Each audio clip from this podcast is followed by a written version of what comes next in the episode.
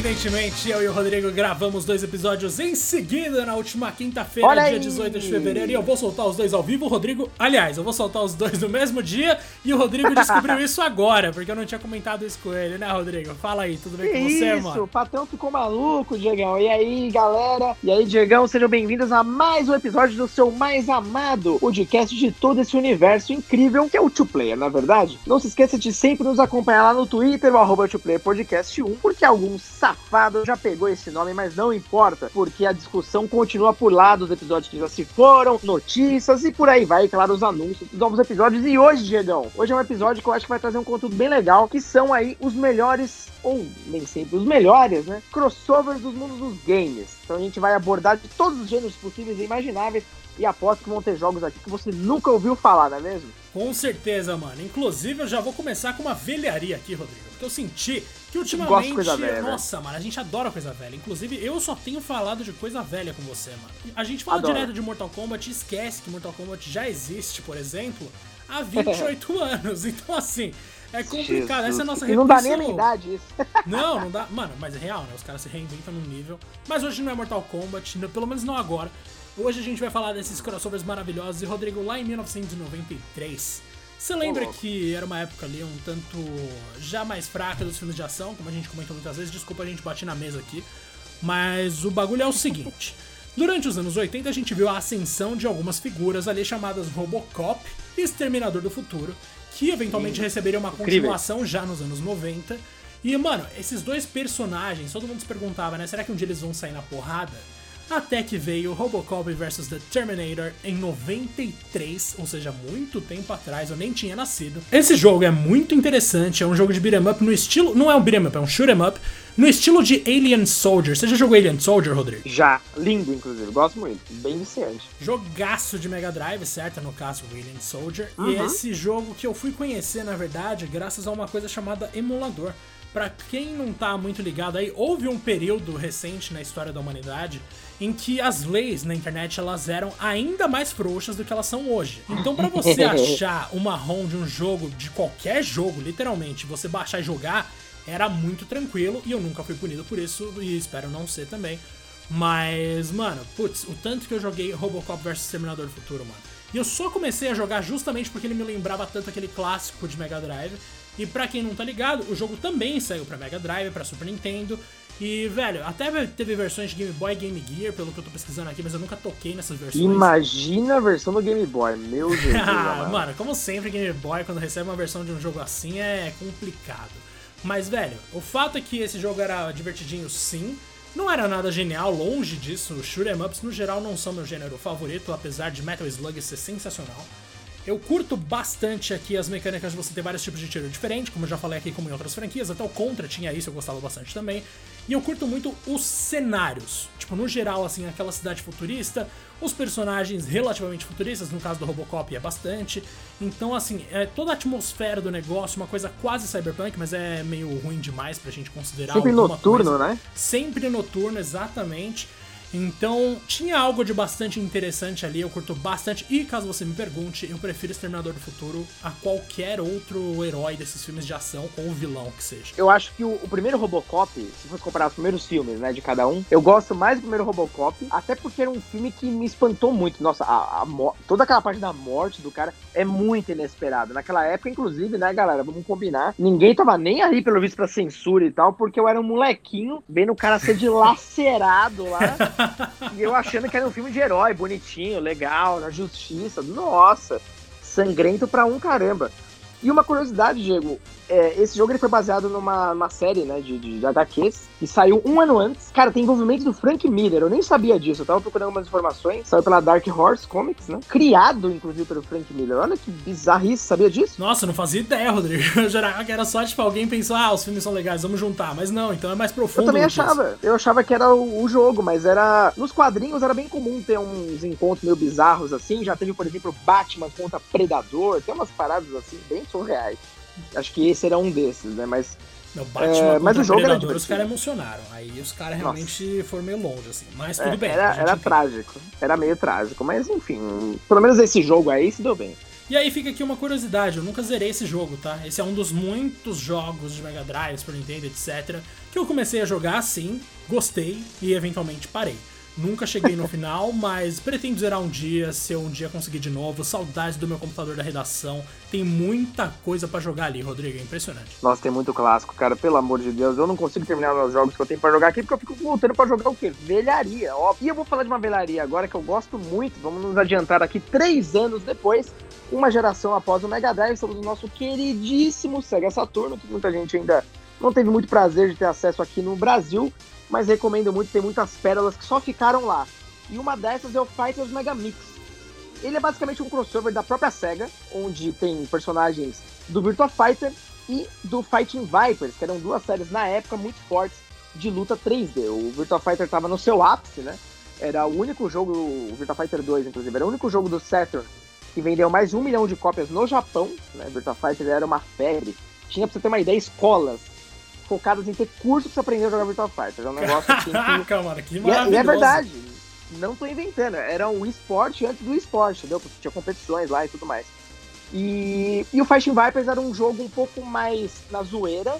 Ele tinha um sistema de lutas que a maioria das arenas eram jaulas, né? Você podia usar as paredes para combar os caras. E, e, os personagens tinham armaduras que você ia quebrando e tal. Puta, era muito legal, cara.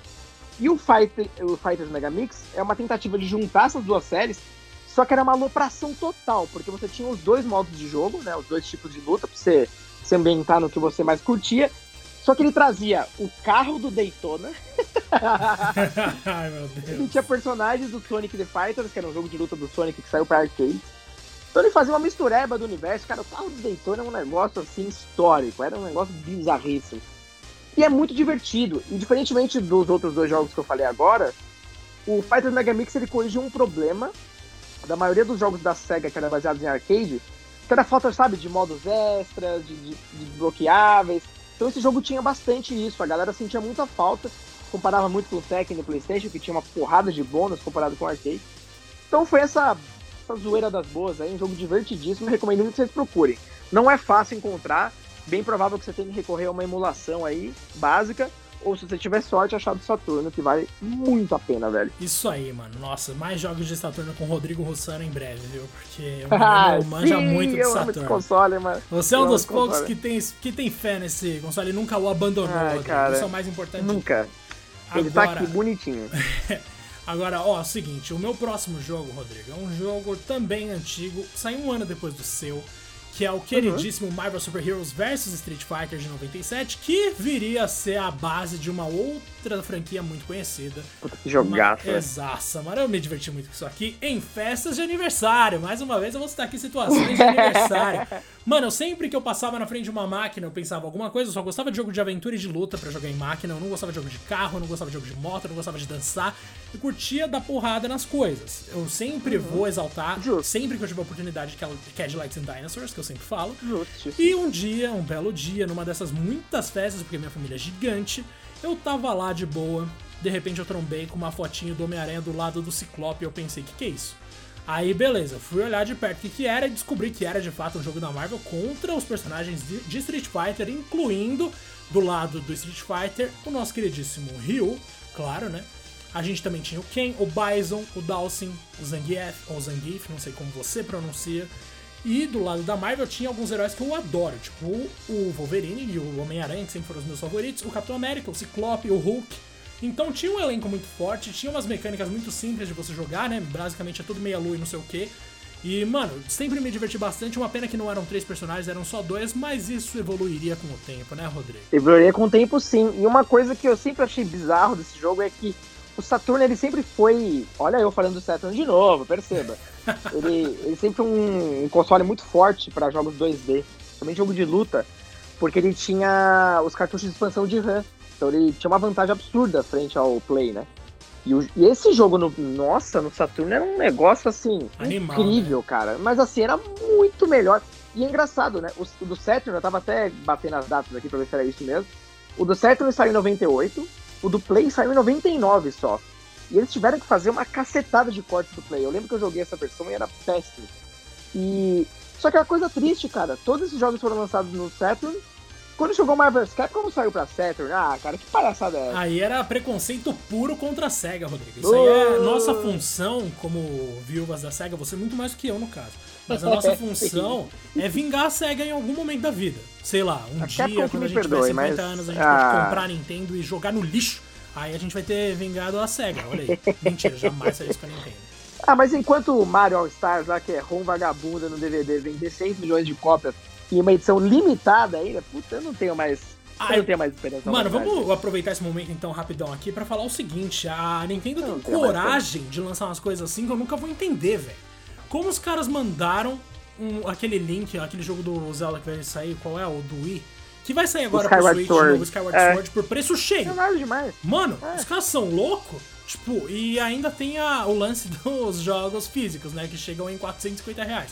Então, é difícil defender a Nintendo, viu, mano? Às vezes é complicado. Os caras têm ótimos jogos, mas quando eles querem chutar o balde, cobrar preço cheio em jogo meia boca, ou jogo que parece free to play, aí eles fazem isso também, é complicado. Ó, eu vou repetir uma frase que eu vi que é excelente, inclusive de grande Gustavo Petroli no Twitter, que é Sega sempre superior. Eu, é isso. É não isso. tem mais o que falar. Não tem mais o que falar. Rodrigo, pode seguir com o seu próximo jogo, senhor. Eu acho que até pela ordem é bom ir com o seu primeiro, Diegão. E, é- e vai ser legal porque é mais ou menos dentro do, do- dos universos de crossovers da Capcom ainda, né? Ah, beleza então. É que você ia mandar um aqui de 99 que eu acho que você ainda não falou, né? Meu Deus, é verdade. Exato. Olha, olha Vamos passinhos, falha. passinhos. Olha aí. 9 e meia, galera. Desculpa, tá começando a falhar um pouco a cabeça aqui. Mas eu não posso esquecer nunca desse jogo incrível, que é o SNK versus Capcom, The Match of the Millennium. Olha esse nome, que coisa maravilhosa. Pouco é pretencioso, prim- né? Nossa. pouquíssimo pretencioso. E que na época, porra, não tinha como, cara. Era a coisa mais hypada do mundo. Era ter um jogo de luta com os personagens da SNK e da Capcom que, enfim, eram as duas grandes rivais daquela época ali no cenário. Esse jogo ele é muito interessante. Ele saiu pra Neo Geo Pocket Color somente pra ele, né? E até então era exclusivo. Saiu o quê? Hoje é dia 18, né? Então saiu ontem para pro Nintendo Switch, cara. Eu tava esperando pra caramba.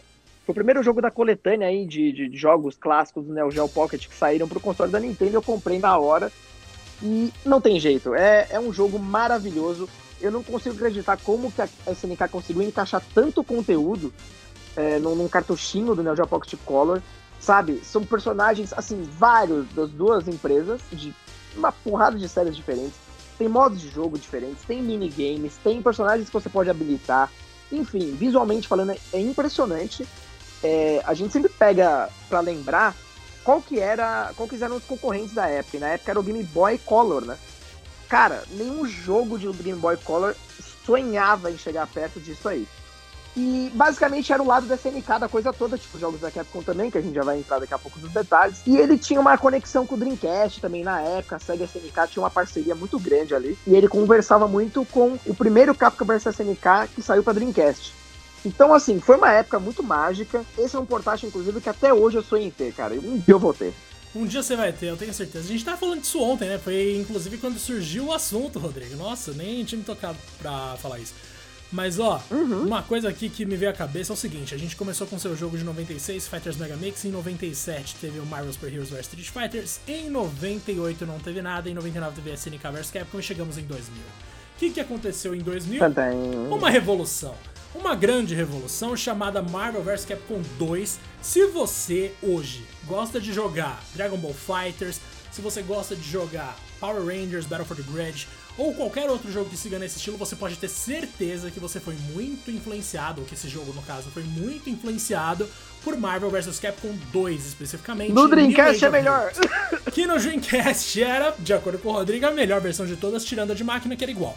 Mas, mano, nem tem por nem tem o que falar assim de. Eu não tenho nada pra falar desse jogo além do fato de que alguns personagens são tanto quebrados. Mas, putz, nunca, nunca vou esquecer. nunca vou esquecer que esse jogo me convenceu de que o War Machine é muito mais estiloso do que o Homem de Ferro, tipo, infinitamente mais estiloso. Também foi o jogo que me permitiu fazer algo que eu jamais sonharia, que é ver a Jill num jogo de luta. Então, assim, Jill Valentine, minha personagem favorita de Resident Evil, tava lá eu podia colocar ela junto com meus super-heróis favoritos, o Wolverine e o Homem-Aranha, pra tacar a porrada nas pessoas. Então, assim, eram trios, esqueci de falar isso também, eram trios. Velho, nossa, eu passei tantas horas da minha vida jogando isso aqui que eu me pergunto quando que eu arrumei todo esse tempo. Eu não sei se a vida de uma criança é tão desocupada quanto ela parece pensando agora, porque eu tinha futebol toda semana, três dias por semana, eu acho. Mas de alguma forma eu achava tempo para ficar jogando isso aqui em looping, velho. E se você tem um Ah, Xbox conseguia. 360 ou um PS3, saiba que existem as versões com todos os personagens desbloqueados.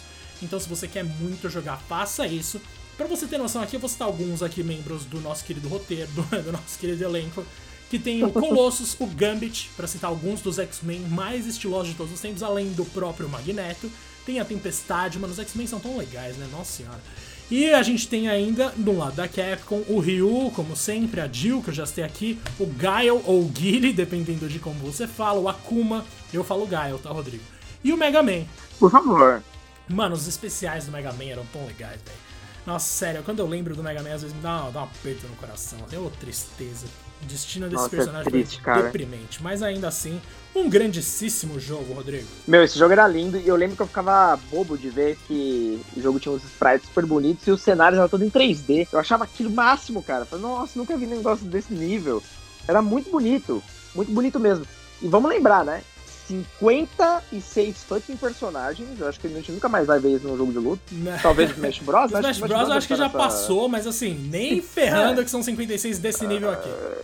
É, não, nem a pau. E não vamos esquecer também do quarteto invencível, que era o Sentinela, a Tempestade, o Magneto e o Cable. É, todo Os campeonato que seria do jogo era sempre esses quatro, cara. Inacreditável. Mas, quebrado ou não, era um jogo divertidíssimo, principalmente pra você jogar com quem não, não era tão pró assim, então pegar o personagem por diversão mesmo.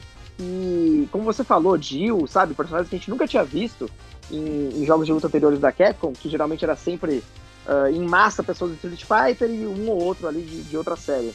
Mas o Marvel vs Capcom 2 foi além, realmente marcou uma época. Cara, que jogo bonito. E ó, eu brinquei do Dreamcast é melhor, e é verdade. Depois ele saiu a versão do Play 2 e, e era muito mais feio. Nossa, a versão do Dreamcast era muito melhor, cara.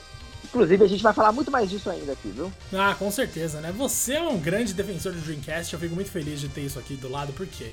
Porque, nossa, eu te chamei de isso, mas não foi de propósito, não foi pra te manchar, tá? Mas o fato é que. Animal. Mano, é que Dreamcast é o console de nascença de Resident Evil Code Veronica. Então, assim, eu preciso reconhecer que a existência desse console impactou na minha vida de uma forma absurda, porque é o meu Resident Evil favorito. Agora sim, Rodrigo, acho que a gente pode seguir então com o seu próximo jogo, que inclusive Exato. segue essa pegada. Perceba, muitas semelhanças aqui. Agora eu vou de novo, mas vamos inverter a marca, né? Em vez de SNK vs Cap, que é o Capcom vs SNK 2. Foi feito pela, pela Capcom Ah, 2001. criatividade. Olha só que coisa maravilhosa. Ele é um dos últimos jogos ali é, da Capcom pro Dreamcast, né? Já tava no fim de vida do console, que Deus o tenha. E esse jogo ele melhora o primeiro em tudo, mas sabe o que é tudo? Ele traz um elenco muito mais variado, tem muito mais personagens. O Halmaru, por exemplo, que é um dos meus favoritos ali, sempre vai ser em qualquer jogo que ele estiver. Amo esse personagem, inclusive ele estava no do Neo Geo Pocket, não à toa, é esse jogo maravilhoso. E, e ele também, parecido com o Marvel vs Capcom 2, ele tem cenários em 3D também, com os sprites interagem bem pra caralho. Eu nunca vou esquecer da, de, daquele estágio onde tem um carro de rally passando por uma duna e pulando quase na sua frente, assim. Cara, eu acho que eu lembro disso, hein? Acho que eu já vi isso aí. Nossa, tem quase Cara, é muito foda, cara. De verdade, assim, é... eu amo esse jogo. Tudo, tudo dele, pra mim é perfeito.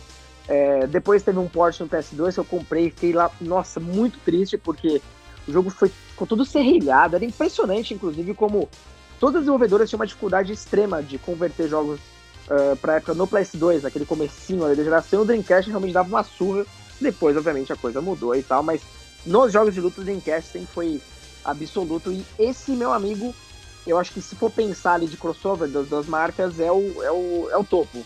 Não sei mais pra onde ir. Inclusive, sonho todos os dias com esse rumor do Capcom vs SNK 3, cara. Quem sabe, né? Quem sabe, exatamente. Porque Marvel vs Capcom só descambou, né? O 3 e o Ultimate eu acho, assim, decepções absolutas. Eu não consigo elogiar nada, de verdade. Não, e o Mas, SNK vs Capcom Chaos, nossa senhora, que porcaria aquela. né? ou seja, a gente... Rodrigo, infelizmente os jogos de luta, eles tiveram um período muito complicado ali nos anos 2000, né? Talvez Muito, por isso muito. que a gente viu uma decadência no interesse por jogos de luta num nível pesado, assim, quando a gente pensa em campeonato hoje. velho, a maioria que rola mesmo é estratégia em tempo real, porque ou tiro. Porque os de luta, nossa, é tão, tem sido tão raro ver jogos de luta bons, né, nos últimos tempos. Na época do Mega Drive, do Super Nintendo, ou mesmo das máquinas de arcade, era mais comum.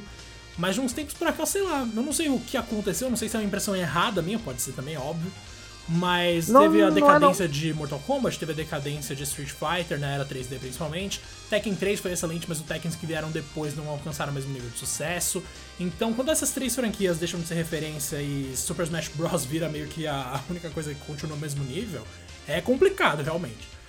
Aí a gente chega Você não agora. tá enganado não, cara. Só, só pra abrir um parênteses rapidinho, esses dias eu vi um vídeo falando justamente sobre essa queda, ascensão dos jogos de luta, e justo na época do PS2, a Capcom tinha meio que desistido de fazer jogos do gênero porque ela tava muito mais interessada em outras séries que estavam vendendo bem pra caramba, que era o Devil May Cry, o Nimushi e tal, então ela achou que naquele período realmente o jogo de luta tava em baixa, a gente teve alguns jogos bem capengas na época, lembra? Teve aquele...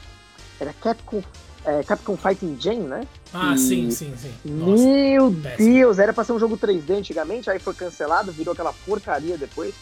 Então, enfim, ainda bem que foi por causa, inclusive, do Street Fighter 4 que teve esse revival aí dos jogos de luta e hoje acho que a gente tá bem servido. Sim, sim. Inclusive, agora que a gente falou aqui, eu lembro que na, nos consoles ali mais antigos, né, a gente teve o nascimento não só de MK Street Fighter, como do próprio Samurai Shodown, ou de Soul Calibur mais pra frente. Então, assim, a gente Sim, testemunhou alguns Fighters. nascimentos interessantes. Mas, Uhum. nossa, eu não lembro a última franquia nova de luta que eu vi surgir, velho. Eu realmente não, não tenho a menor ideia, assim, de Eu quando não é. conheço Deve também ser não, cara. coisa antiga. Mas, ó, vamos lá. 2002 a gente teve Vamos Kingdom lá. Hearts, que eu vou citar rapidamente aqui. É uma mistura de personagens da Disney e de Final Fantasy com uma história que pode ser muito boa às vezes sim, muito emocionante, mas um game design digno dos piores jogos de PS1. Então, assim, é uma Nossa, coisa aquela realmente câmera. complicada. Meu Aquela Deus. câmera nem se fala.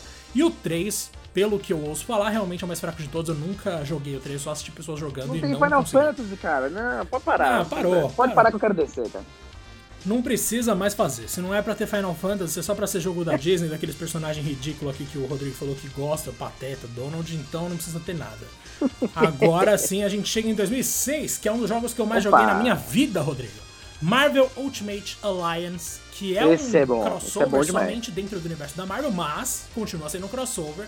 E, velho, o primeiro jogo, pra quem não lembra, tinha aquela visão igual dos jogos que vieram depois, que é de cima, com quatro personagens que você consegue alternar entre eles no direcional, você anda com analógico. E, velho, era um elenco, assim, fortíssimo. Tinha bônus de acordo com o tipo de coisa que você fazia. Eu acho que eu já até citei aqui. Quando você colocava, por exemplo, Luke Cage, Wolverine, o Homem-Aranha e acho que o Homem de Ferro ou Capitão América, você ouvia um narrador aleatório dizer New Avengers e, viriam, e vinham vários bônus ali pra você ter acertado uma equipe. O mesmo valia pro Quarteto Fantástico ou pros Assassinos, que era uma, uma categoria com os personagens que são anti-heróis. Velho, na moral, esse é um dos melhores jogos de herói que eu consigo pensar na minha vida. E talvez seja o meu favorito sim, porque além de tudo o elenco de vilões era incrível também, mano. Eu nunca vou esquecer da batalha contra o Loki, que rola quando ele te engana pra você pensar que tá em Valhalla, inclusive. Aí você luta contra ele, luta contra aquele bicho gigante que protege Asgard e luta contra ele de novo. As CGs desse jogo eram maravilhosas, tipo, pra um jogo de 2006, era uma parada de PS2 ainda. Era uma parada inacreditável, tipo, a- as, as feições dos personagens, as interações entre eles eram cenas muito boas. A luta contra o Galactus, que contava com o envolvimento direto do surfista prateado. Velho, era tanta coisa que eu gostava desse jogo que eu não consigo nem listar tudo. E ainda dava pra jogar com o Motoqueiro Fantasma, que eu sempre vou pagar um pau pra ele. Então, nossa, digníssimo, um dos melhores Um dos personagens mais mal aproveitados da Marvel, hein? Nossa, de longe. Facilmente é um dos piores personagens em termos de adaptação na história da Marvel. Cara, essa série é muito boa, cara. Legal ver que ela continuou bem depois, né? Aquele do. Do Switch é muito bom também, você gostou? O 3 eu cheguei a fazer um review, eu gostei, mas nossa, é tão mais fraco do que o 1, tá ligado? Porque Não o tem mais ele é melhor impacto, que o 2. né? É, não tem mais tanto impacto e a seleção dos heróis também não foi tão boa. E aí a história não é tão original, porque ela começa a se aproximar muito dos filmes. E tipo, eles tentam usar os Guardiões da Galáxia no começo pra mostrar o Thanos. Aí tem Uhum. toda uma trama em torno das joias do infinito que a gente já conhece. Então é uma coisa meio, meio chata. Quando você para pensar no primeiro, que era o Doutor Destino e alguns aliados aleatórios dele, era mais interessante. Se eu não me engano, era o Doutor Destino, junto com o Loki, junto com o Ultron. Todos eles se unindo para atacar os Vingadores. Na verdade, nem os Vingadores especificamente, para atacar a Terra. E a Shield unia todos os Vingadores. Então era uma parada mais. Era mais divertido, mano. Acho que era mais imprevisível, sabe? Quando chegou no 3, ficou mais ou menos. E o 2 tentou adaptar a Guerra Civil mas de uma maneira tão porca que não vale nem ser citado aqui. Ó, pegando o gancho na sua palavra imprevisível, a gente vai adiantar um ano aqui, porque aí rolou talvez aí o maior crossover de todos os tempos, ou pelo menos um dos mais esperados, que é basicamente o Mario e Sonic nas Olimpíadas. E, bom, não preciso nem falar da rivalidade do Mario e Sonic, né? Se você não sabe o que é isso, pelo amor de Deus, para agora e assim, recomeça, recomeça tudo, não sei o que você precisa fazer, mas Mario e Sonic, em outras palavras, os maiores rivais da história dos videogames. Ver os dois juntos era um negócio tão estranho, cara. Basicamente, é um jogo de minigames, né, baseado em esportes das Olimpíadas, então tem uma vibe até mais coloridona e tal, não era um jogo de plataforma, como talvez muita gente sonhava, mas que fez um sucesso absurdo, vendeu dezenas de milhões de cópias no Wii, ganhou uma porrada de sequências depois, Hoje é óbvio que não, não tem mais tanto impacto, mas naquela época, é, ainda que a SEGA já tinha virado uma desenvolvedora de jogos há um bom tempo, nada perto disso tinha acontecido, né? Cara, ver o Mario e o Sonic no mesmo trailer, correndo junto numa disputa ali e tal, é, é muito estranho, cara. É ah, muito... mas Até é da hora, hoje né, eu mano? acho esquisito, cara. É legal pra caramba, pô. É a realização de um sonho ver o sei lá, o Sonic metendo a porrada no Mario dos eventos lá e tal, mas ainda assim, eu imagino que um dia a gente vai ver algo fora dos esportes. O que você acha? Não sei. Nossa, eu não boto Acho muita rola fé. Isso? Nossa, infelizmente. Eu queria muito acreditar nisso, tá? Mas eu realmente não, não tenho muita esperança de que isso, isso vá acontecer. Nossa, mas seria excelente um jogo. Velho, se rolasse um crossover de plataforma entre Mario e Sonic, eu ia. Nossa, eu ia pirar, velho. Eu realmente acho que eu ia comemorar assim com fogos. Nossa, não dá. Né? E nessa eu assumo que provavelmente ia ter que ir pra Nintendo, cara.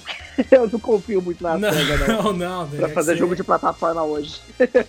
Exatamente. Aí o Sonic vai lá e. Mano, ele pode de repente desenvolver um relacionamento com a namorada do Mario e o Mario ficar corno. Aí, ó, que coisa da hora. Maneira de e aí vem o Shadow e mete tiro no Bowser, cara. Que coisa linda. Mano, vamos ser sinceros, se o Mario e o Sonic sair na porrada, o Sonic consegue fazer tanta coisa se ele quiser. Tipo, o Mario ia fazer o quê? É covardia. É, é covardia, é covardia. exatamente. Mas beleza. Inclusive, se ele quisesse dar um pau no Bowser, ele não ia ter problema nenhum pra fazer isso. Mas enfim. Gosto muito mais do Sonic como personagem e os jogos do Mario são muito melhores, é fato. Agora, Rodrigo, a gente pode passar pro próximo então, que eu vou entrar aqui num, num ano que teve dois grandes. Teve o início Polêmico. de duas grandes franquias aqui. Na verdade, o início de uma grande franquia é um jogo que ficou muito bizarro. Primeiro, temos em 2008 Mortal Kombat versus DC Universe. E eu quero que você preste atenção nessa próxima afirmação aqui. Mortal hum. Kombat versus DC Universe é o jogo mais importante na história das narrativas de jogos de luta. Por quê? Concordo 100%. Porque foi o jogo que definiu como seriam os jogos de Mortal Kombat. E Injustice também, naturalmente. Então, assim, Velho, se hoje você tem jogos de luta com histórias no nível de Mortal Kombat 9, 10 e 11 ou no nível de Injustice 1 e 2, é só porque Mortal Kombat vs DC Universe existiu que você tem essas histórias.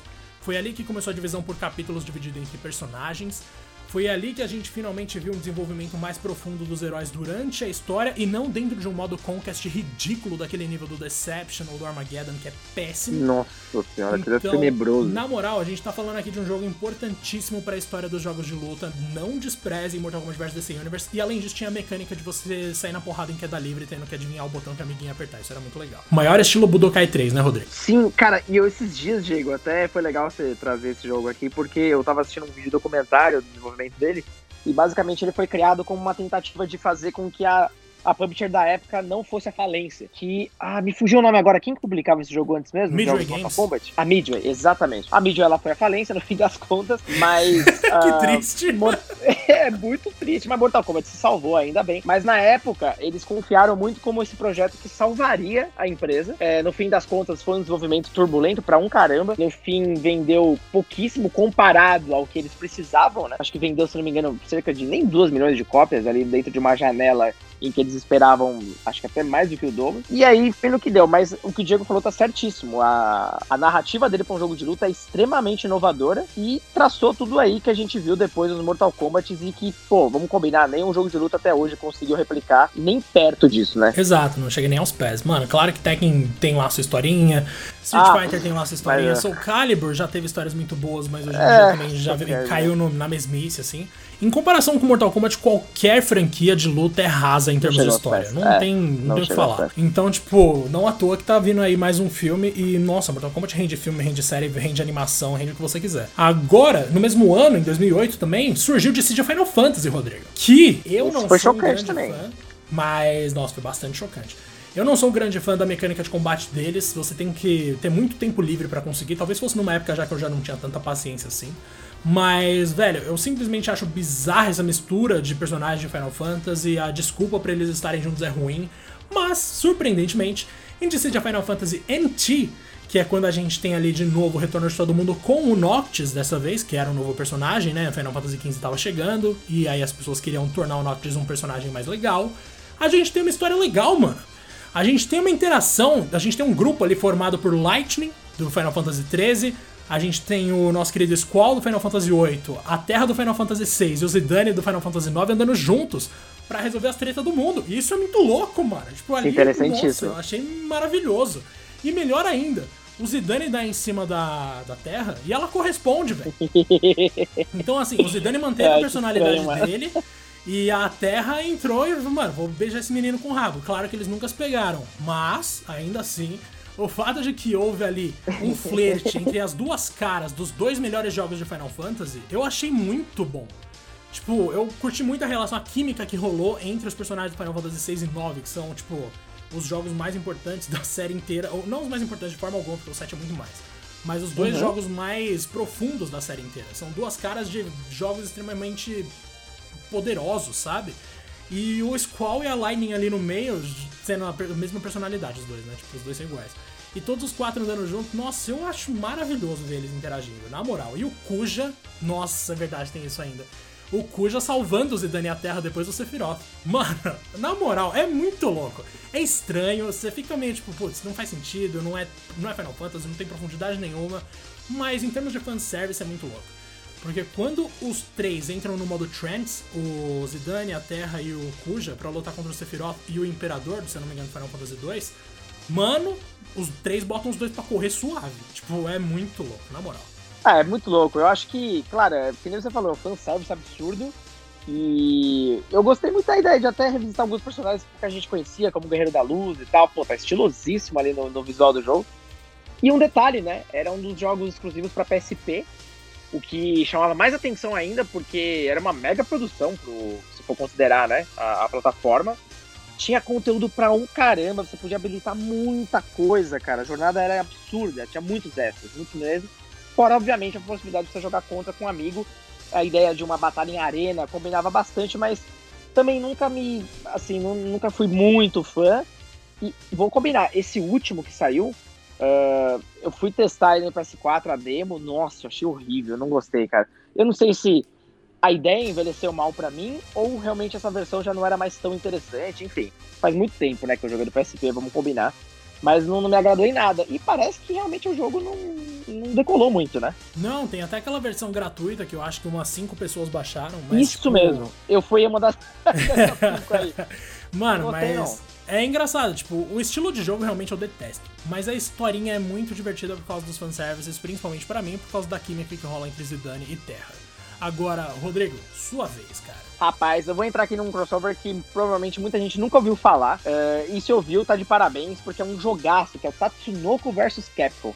E oh. saiu em 2008, olha só, exclusivamente pro Wii. Então já fica uma coisa ainda mais estranha, um jogo de luta pro Wii, né? Já era uma coisa um pouco uh, fora do comum não é um console muito conhecido por esse gênero. E é interessante, né? O Tatsunoko é uma, uma empresa de animação lá no Japão, tem muitos desenhos famosos por lá, mas não no Ocidente, né? A grande verdade é que, basicamente, muitos dos projetos deles nunca tinham nem vindo para cá. Mas eles lançaram um jogo no Ocidente.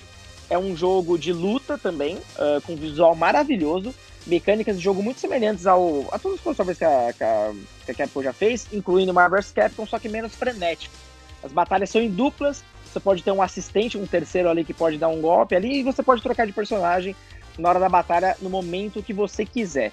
É, cara, é um sistema de jogo mais simplificado, então a porta de entrada dele era um pouco mais de boa para quem não tinha muita experiência com jogos de luta, ou muito saco também para mecânicas mais complexas. Então você tinha um ataque forte, médio e, e fraco, é isso. E você circulava ali por entre uh, as habilidades com esses botões apenas. Até para seguir um pouco do controle do Wii, que era meio simplificado, né? E, meu, era muito estiloso, cara. Muito bonito mesmo. É, basicamente, acho que é o jogo mais lindo e mais interessante de luta pro Switch.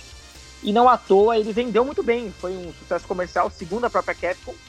Mas depois de um tempo ele foi recolhido das lojas, né? Venceu a licença, inclusive. Então a Capcom nunca pôde reviver esse projeto, sabe? Relançar como ela fez com, com tantos outros jogos dela e vai ficar ali, infelizmente, preso no Switch para sempre, cara. É muito triste. Nossa, muito triste mesmo, né? Preso no Switch para sempre, no caso mesmo? É, porque como ele tinha a licença da nunca, a Capcom nunca renovou, e nem sei qual é o problema dela querer renovar ou não, eu acho que até falta interesse, talvez seja muito esforço para pouco retorno. E, e, é isso, ficou ali preso no Switch, quem, quem pôde comprar, comprou. Se você conseguir uma cópia aí legal, senão vai ter que recorrer a outros métodos, né? Porque simplesmente não tem outra forma de adquirir esse jogo, cara. Muito triste. Muito triste, mas, putz, mano, é uma merda isso, na moral. Eu ia falar um mais aqui, mas não tem mais. É triste pra caramba. não tem mais. Não tem mais. E ainda dentro de jogos do Switch, Rodrigo, a gente tem aqui Olha só. nada mais, nada menos do que em 2018. Aliás, antes de tudo, eu vou fazer uma menção honrosa Jump Force, que é uma bosta. Feita a menção honrosa, eu vou falar Nossa, aqui agora de Super Smash Bros. Ultimate, rapaz que a gente não precisa se estender muito, a gente falou muito de Super Smash Bros. no nosso episódio da Nintendo, escutem, é recente. Mas a série começou lá em 99 e ela continua de pé aqui em 2018 e mais forte do que nunca, né? Um dos 10 jogos mais é vendidos incrível. do Switch, Ultimate no caso. É incrível. E tem uma quantidade de personagens assim que coloca qualquer jogo de luta no chinelo. Até Armageddon do Mortal Kombat não tinha tanto personagem assim. Ou se tinha, é bom lembrar que pelo menos 70% não valia a pena nem olhar. Então, assim, no caso é desse é jogo aqui, velho, puta merda, é Cloud, é Mario, é Sonic, é Pac-Man, é o jogo que tem todos os mascotes, todas as faces icônicas de todas as franquias mais importantes praticamente. Tem até o Snake, o Solid Snake no caso. Então, assim, é tanta gente para você escolher, tantos potenciais de combate para você fazer historinha na cabeça, quem nunca fez isso?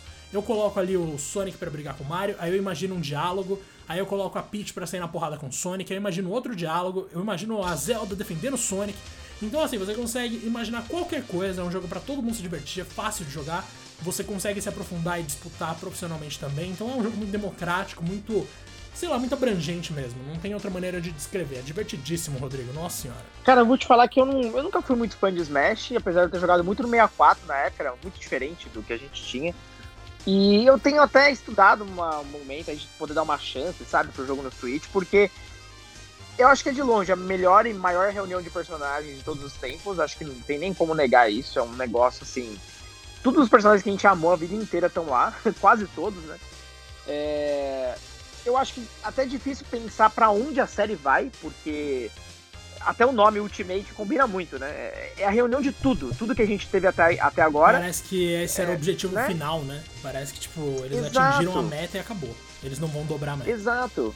Só que é muito difícil você não imaginar que a série continue, até porque ela se tornou simplesmente o jogo de luta mais vendido de todos os tempos. Olha, se for parar pra pensar, a gente teve na história Street Fighter 2, a gente teve Mortal Kombat, os primeiros, a gente teve tanto jogo foda no, no tempo aí e tal. E Smash Bros. esmagou todo mundo, cara. Se você junta, acho que as vendas de jogos de todos os últimos principais lançamentos, não, não, a gente não chega nos números do Smash. Então é, é inacreditável. E ainda mais inacreditável é ver como a Nintendo cuida tão mal do cenário de, de, de competição, né, da, da, série. Eu vejo tantas reclamações e tal, putz, tinha tanto potencial, mas enfim, é uma discussão à parte pode entrar em outro momento.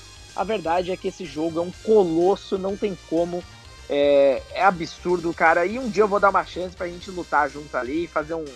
O quê? Qual, qual que seria talvez a batalha melhor ali? Um, ah, Além de, eu colocaria no mínimo oito personagens para começar, mas eu Cloud. controlaria a Zero Suit Samus, que é a minha favorita de longe. Nossa, ele é massa também. E olha, eu preciso confessar que só um detalhe em off, pelo amor de Deus, mas subiu um cheiro de carne tão maravilhoso aqui do meu lado. Eu tô com tanta Realmente foto, relevante. Que Não, apelação, isso é escroto. Isso, isso não é humano, não. Ontem, pra você ter noção, 1h20 da manhã chegou uma pizza aqui em casa, Rodrigo. Porque eu não aguentei. Oh, meu Deus do céu, que coisa maravilhosa, cara. Não tem horário pra ser feliz, né, Diego? Não Essa é a grande horário, verdade. Essa é a grande verdade. E, assim, você ficou feliz então com o Smash, porque eu vi que você gostou Eu curti, bastante. Você eu curti. da Eu série, né? sempre falo, né, que eu eventualmente cansei. É um jogo que é enjoativo, sim, se você tá jogando só contra o computador. Enquanto você Uhum. tá desbloqueando personagens ali, você se diverte, né? Porque você nunca sabe quando vai aparecer o Cloud ali, a silhueta dele, pra você ganhar dele e desbloquear ele. Isso é muito legal. Maravilhoso. Mas eventualmente, quando você tem a galera, você fica tipo, tá, e aí? Pra onde eu vou agora? O que, que eu vou fazer? Vou jogar online? Talvez, mas os jogos online da Nintendo não são necessariamente o forte dela. Então eu fico com um pouco de preguiça. Eu queria conhecer mais pessoas pra me darem um toque de como jogar melhor, inclusive, porque eu queria tentar jogar esse jogo como eu jogo Dragon Ball Fighters ou Mortal Kombat 11, sabe? Mas eu vou ficar na expectativa mesmo. É, ele é um jogo bem diferente, né? Se foca muito em poucos ataques ali, defesa, não tem tantos combos gigantescos como a gente vê em outros jogos. Mas, pô, quando eu vejo um competitivo em alto nível ali, caramba, é... tem que ser muito rápido, a agilidade dos caras é absurda, tipo, é muita técnica. A gente sempre acha que, ah, é um jogo colorido lá, em arena, com uma galerinha lá e tal. Não, tem, tem muito... Vai enfrentar alguém que sabe jogar pra você ver, não tem como. Não, não tem como mesmo. Mas eu- um dia eu espero dar uma chance, cara, porque você fala tanto também, quem sabe um dia. Um dia, Rodrigo. Então é assim que a gente vai terminar esse podcast com essa, com essa mensagem bonita de que um dia você tem que dar chance para as coisas. Um dia as coisas podem melhorar. Ou seja, tenha fé. É isso. Um dia Tenha a vida fé. pode melhorar. É um o não a gente já tem, na verdade. você. O não, O fracasso já está aí. Então vamos transformar Vocês esse mudar esse mindset derrotista. Nossa, que coisa horrível. Ai, ouvir isso. socorro. Vamos terminar logo antes que a gente fique puto. Demorou, mano. Grande abraço aí pra você. Eu vou editar as coisas aqui, jogar no. Jogar no. Nossa, jogar onde, né? Jogar no Anchor. Mas daqui a pouco tá no Spotify, é nóis. Nossa, não sei nem o que, que eu tô falando mais, Rodrigo. Grande abraço. Ah, chegou aquela hora, tô com uma fome do caramba, Diego. Mas é isso, galera. Espero que vocês tenham gostado desse episódio. Valeu, Diego, por mais um. E claro, não esqueçam de conversar com a gente lá no arroba Podcast 1. Vamos trocar uma ideia, porque acho que tem muito crossover aí que ficou fora da lista, claro, né? Tem limite de tempo aceitável aí. Quero saber o que, que você curte. Um grande abraço e até o próximo episódio.